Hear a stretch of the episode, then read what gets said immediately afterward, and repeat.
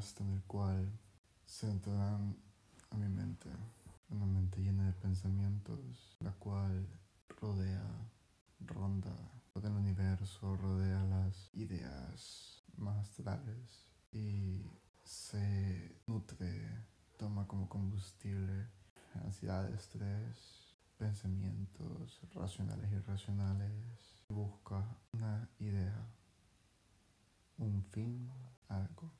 Esto va a ser filosófico, esto va a ser una entrada a mi genio, a mi ser y a mi filosofía.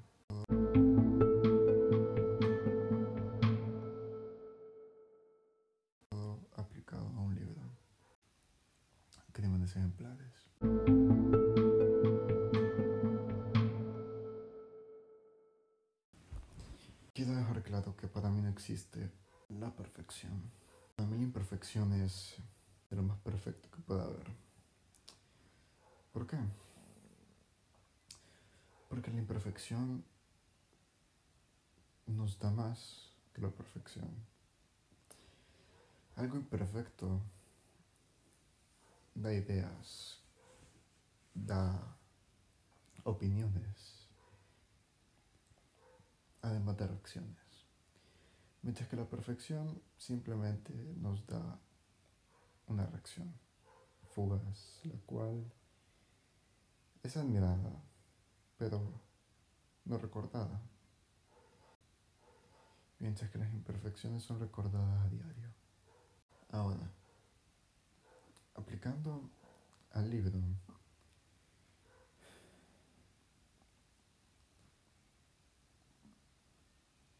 los crímenes, en este caso podemos considerarlo como no un acto violento, no un acto simplemente vil, sino un acto de expresión, un crimen ejemplar. ¿Un crimen ejemplar qué es? Un crimen ejemplar se le puede considerar de muchas cosas, muchas formas, de muchas maneras. Tiene muchas definiciones, dependiendo de a quién le preguntemos. Pero para mí, considerando que esto será mi opinión, un crimen ejemplar es expresado en el libro como algo que ejemplifica un sentimiento, a un ser, le da sentido, le da profundidad, ayuda a darle fin a una acción. Es el resultado de varias acciones anteriores, las cuales culminaron en un crimen así considerado por las demás personas que lo ven. Porque un crimen a los ojos de uno puede ser atroz, vil, horrendo, feo, algo que no debería de suceder. Pero a los ojos de otro puede ser algo justo, algo que tal vez sí tenga sentido en comparación a la irracionalidad que puede generar un crimen en los ojos de alguien más que no sea quien lo cometió.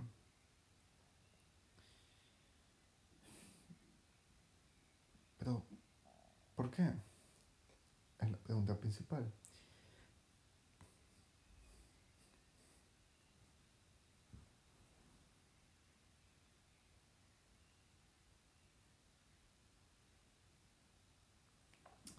¿Por qué se generan los crímenes? ¿Por qué han generado un crimen? Casi siempre vemos el crimen a la acción y a quién la cometió y asociamos eso. Por ejemplo, en el libro se relata la historia de un joven el cual asesinó a otra persona por que se le culminó la paciencia.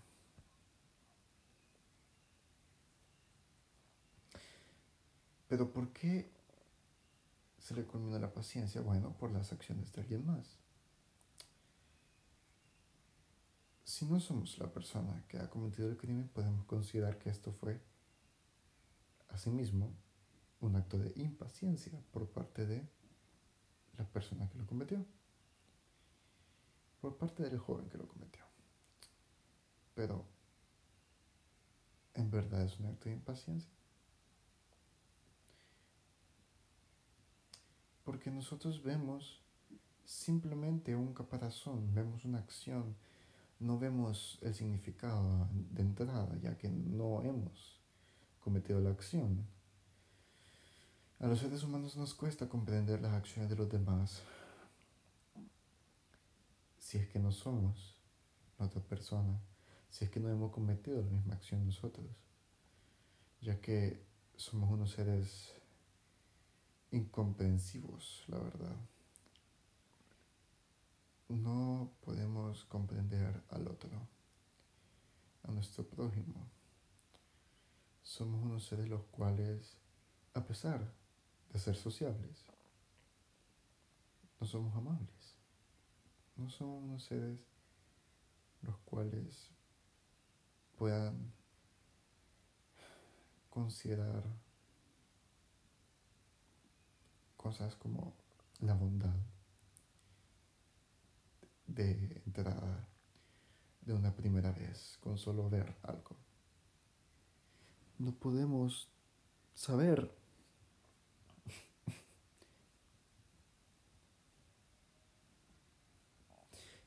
qué significa lo que ha cometido una persona sin analizarlo, sin de verdad pensarlo por un largo tiempo, por sin verdad pensarlo desde la situación de la persona que lo ha cometido, sin de verdad pensar, sin de verdad experimentar. Por eso los conceptos de la filosofía eh, se basan tanto en el aprendizaje y el razonamiento y la, la luz, la luz, luz y luz, que viene también de los conceptos de Aristóteles, junto con la tabla rasa, son unos conceptos los cuales le dan sentido a las cosas, o tratan de darle un sentido. Del pasar del blanco, de lo raso, a una luz, las cuales dan una, iluminación y pueden de un sentido. Si el joven asesinó a la otra persona por la falta de paciencia,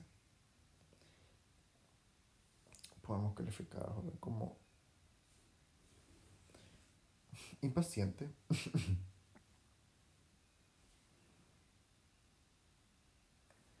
como alguien que no tiene remordimiento. Y por estos casos es usualmente donde empiezan a exagerar, donde las personas, los humanos, exageramos mucho.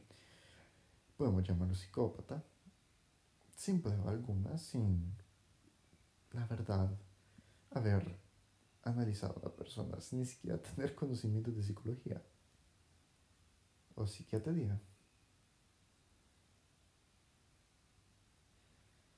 Pero pongámonos en los papeles, en los zapatos, en la ropa de quien cometió el crimen del joven. Imagínense qué es lo que más odian, qué es la cosa que de verdad les parece repulsiva, algo que no permitirían que le sucediera a ustedes. No tiene que ser necesariamente a ustedes, puede ser un miembro de su familia o alguien que quieran mucho, a una persona a la cual lleven cerca de su corazón o a alguien que de verdad aprecien o algo. No tiene por qué ser un ser, puede ser algo material. Lo importante es que tenga valor para ustedes para nosotros, para mí.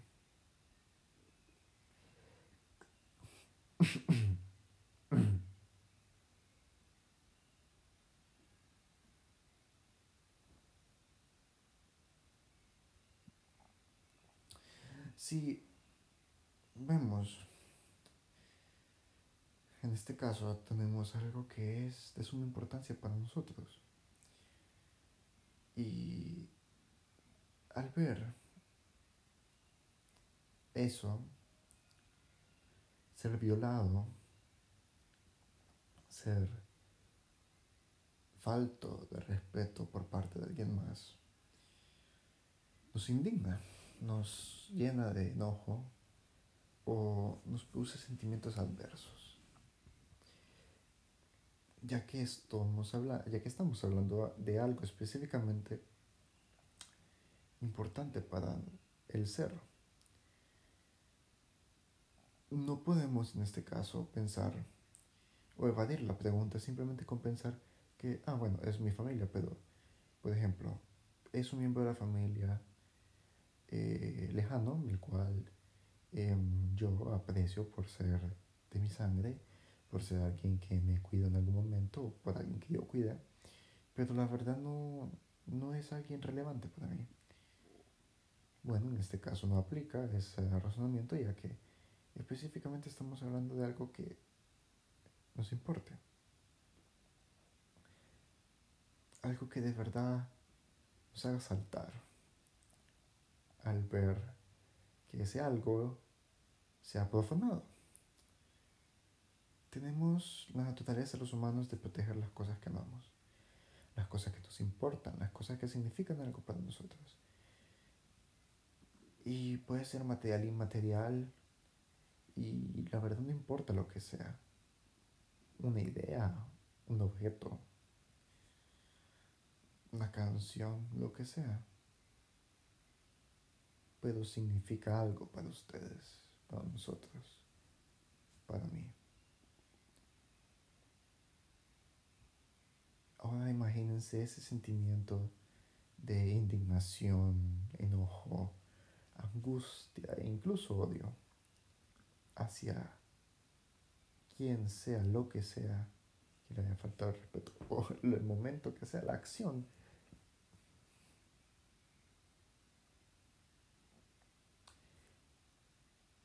Por cien, hasta por mil, y ahora hasta un infinito, el cual no podemos ni imaginar. Nosotros actuaríamos sin pensarlo. Nosotros nos enojaríamos, haríamos cosas irracionales, lo cual es el punto de todo aquí, la irracionalidad. Es algo irracional desde cierto punto de vista, desde nuestro propio punto de vista, ya que nosotros, los seres humanos, no somos capaces de ver de lo que somos capaces en verdad. Siempre estamos subestimándonos o simplemente no somos capaces de imaginar lo que podemos hacer hasta que lo hacemos. E incluso cuando hacemos algo, nos tardamos minutos, horas, días, meses o incluso años asimilar una situación. ¿Por qué? Porque nuestro cerebro, nuestra razón, no se compara con los instintos que tenemos nosotros. Un instinto al cual puede llevar un crimen, ¿no?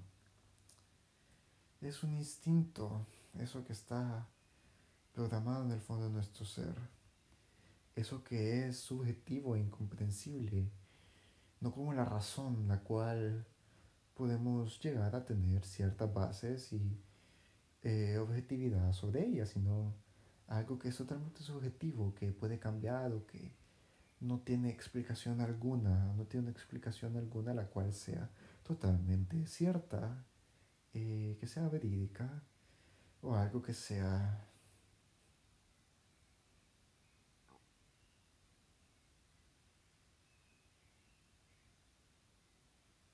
total. Algo que sea total. Ahora, esos sentimientos, esos instintos son más que humanos animales. Porque somos animales nosotros. Y lo animal para los seres humanos razonables es considerado muchas veces en algo animal, un humano, algo irracional, ya que no deberíamos de comportarnos así. No deberíamos de simplemente enojarnos y sentir súper lativos, super, sentir superlativos y simplemente asaltar esos sentimientos, ¿no? Deberíamos de poder ser fríos, calculadores y sentir, siempre sentir, pero eh, manejar los sentimientos, cosa que no hacemos.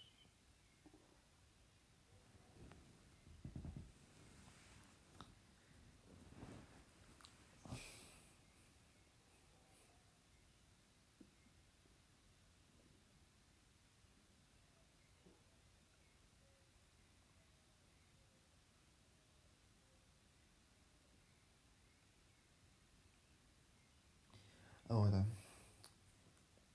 pasando a la siguiente fase. Esta es mi segunda. Este es mi nudo. Y terminaré con una conclusión. Ahora, mi nudo va a tratar, ahora que ya vimos qué es un crimen, por qué se produce un crimen, qué nos puede llevar a cometer un crimen, que fue algo irracional, la conclusión algo sentimental, algo que sobrepasa la razón y que tiene dos perspectivas del cometido y del observador, pues podemos pasar a analizar.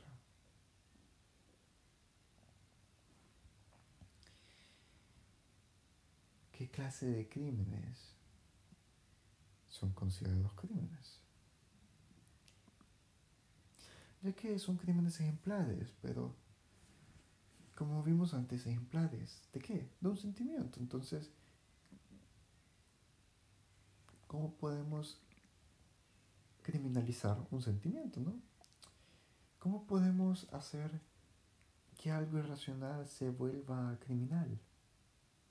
Bueno, pues criminal es considerado por muchos diccionarios, la incluida como una acción la cual va en contra de la moral y una acción la cual no es aceptada por la sociedad. Bueno, pues la moral es algo muy subjetivo.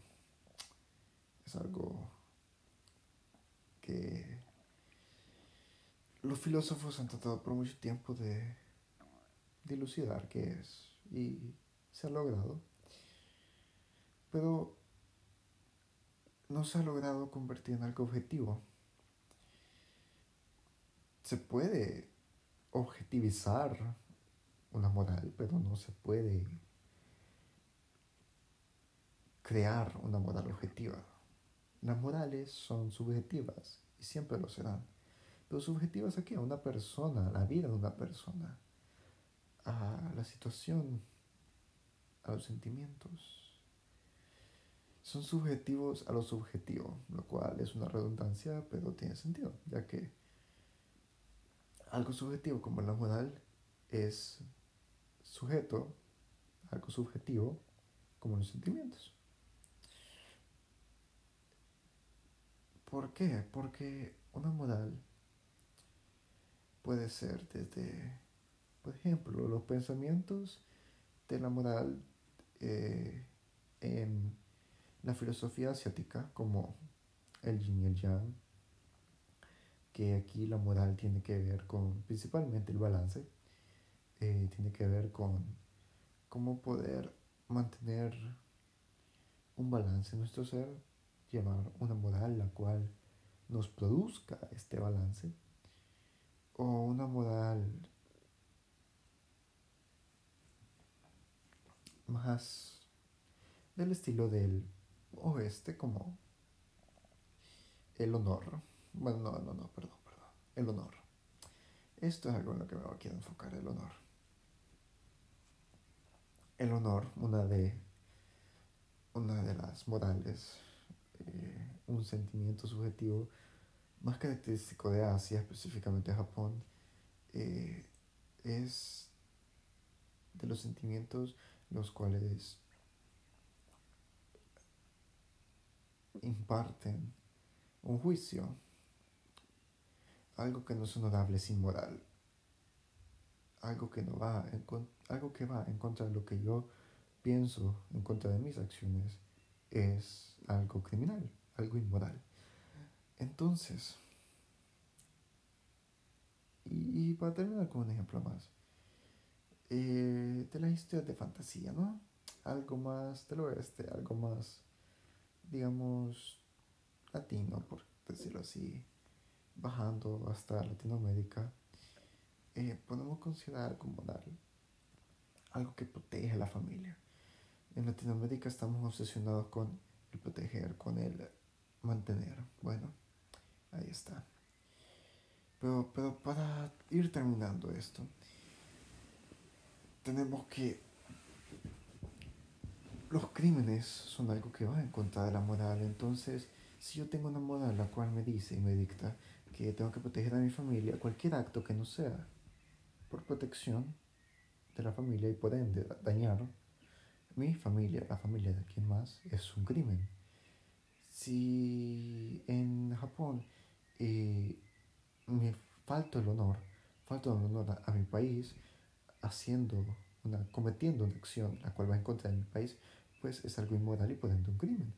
Y así sucesivamente, ¿no?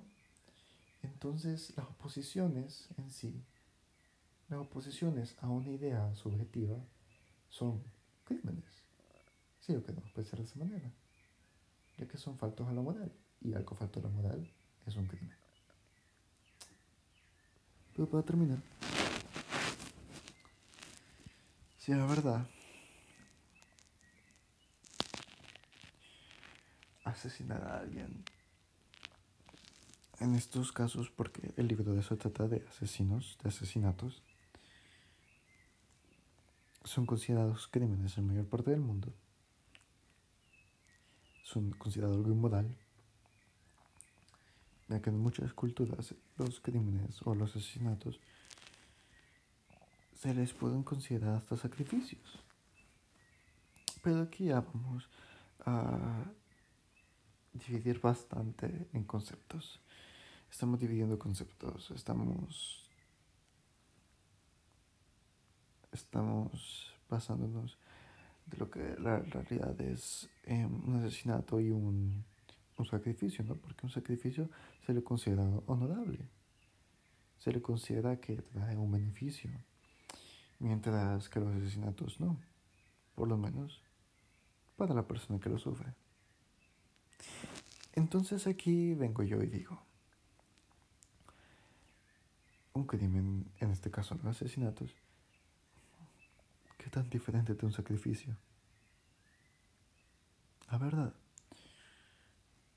Porque si una persona asesina a otra por que la verdad ofendió su moral, le, faltó el respeto, le quitó tiempo de su vida y eso por ende para esa persona era algo inmoral porque va en contra de su propia moral, va en contra de sus principios. Eh, esto significaría que no está cometiendo un crimen en los ojos de quien asesinó y en los ojos de quien entiendan al asesino. Pero en los ojos exteriores de las personas que no comparten sus ideales, esto sí es un crimen. Esto no es un acto honorable, sino que es un crimen, algo inmoral, algo que no es honorable. Entonces, ¿quién tiene la razón? El inmoral que defiende su propia moral a la vista de una multitud o la multitud que ve al inmoral y al no ser igual que los demás y al no compartir sus mismas creencias significa que es un riesgo para los demás. Aquí, ¿quién tiene la razón? Pues Todo depende de la perspectiva que tengan ustedes. Todos tenemos nuestras opiniones, todos tenemos nuestra propia moral. Tenemos que descubrirla, tenemos que pensar, analizar, sentir también, así como razonar. Y vamos a llegar a una conclusión. Así que díganme, ¿quién tuvo la razón?